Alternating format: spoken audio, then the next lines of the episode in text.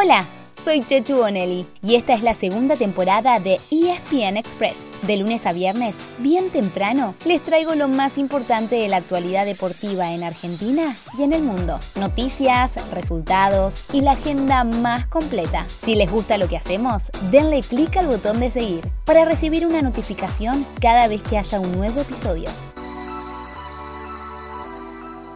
Hoy más que nunca nos sentimos en modo mundial. Es que ayer terminaron las eliminatorias y estamos a solamente un día del sorteo de Qatar 2022. Con el cierre de la competencia en Oceanía y la CONCACAF, se sumaron Estados Unidos y México a la lista de participantes. Ya son 29 selecciones clasificadas y las tres que faltan se conocerán en junio. Repasemos lo que se viene. ¿Les parece una buena idea?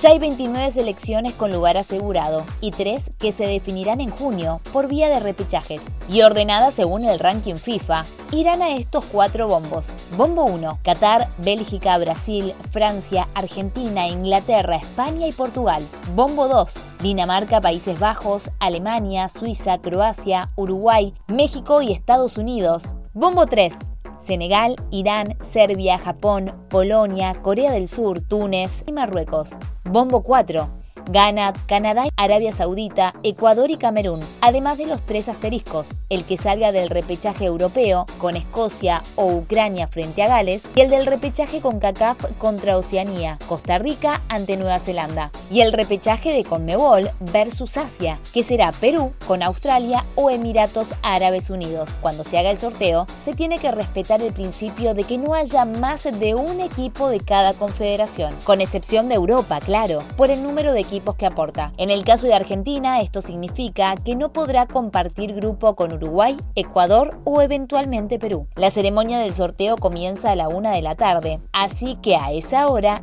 no se olviden que lo pueden seguir por todas las plataformas de ESPN. Igual mañana se los recordamos. no se preocupen. Ayer también hubo acción en la Copa Argentina. Defensa y Justicia pasó a 16 avos de final derrotando a Sacachispas. Y hoy empieza la octava fecha de la Copa de la Liga, con el choque entre Colón y Aldo Civi desde las 21.30 horas. Boca y River se presentarán ambos el sábado. Y no se olviden, arranca el bar en la Copa de la Liga Profesional del Fútbol Argentino.